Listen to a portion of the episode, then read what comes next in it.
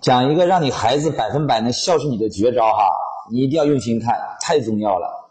你可以相信人，但千万别相信人性。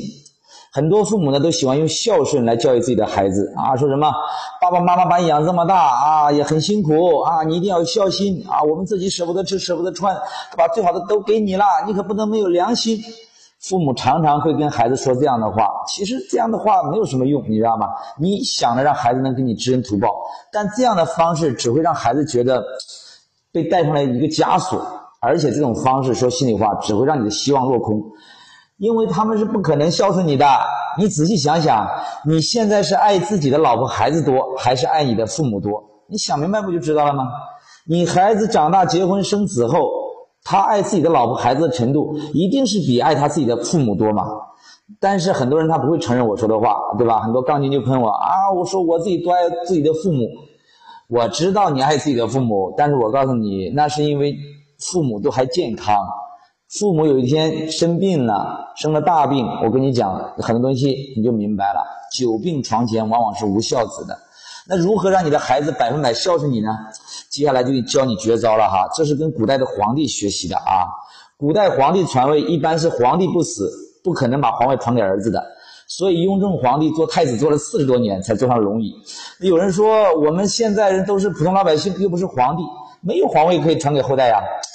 兄弟啊，你没有皇位，你有财产呐，对不对？尤其是一般人家，对吧？怎怎么样，老家有套房子吧？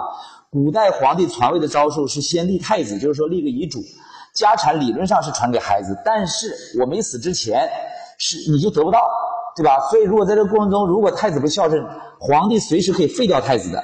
也就是说，当你老了之后，你的房子财产越多越好，但是在你死之前。千万不要把你的财产分给你的子女，永远要在要让你的财产在你的控制范围之内。这样子呢，你的子女为了得到你的财产，就会对你非常孝顺。道理很简单呐，如果子女不孝顺，你完全可以把这些财产捐出去，对吧？或者说谁对你好，你就把这些财产给谁。这样子的话，你这些子女就是为了得到你的财产，就会争先恐后的一个比一个孝顺你。如果说你没死之前就把你的财产给全分了，那接下来我告诉你，你有的罪受了。没分财产前，你在他们心中是财神；分了财产之后呢，你在他们心中是乞丐。你想想多可怕呀！所以来说呢，这个财产就是你的筹码，不要指望他们会孝顺你，而是要让他们为了你的财产而孝顺你，这才是最稳妥的。哎呀，听起来很扎心，但是我讲的话贵在真实。关注我，给你实在干货。拜拜。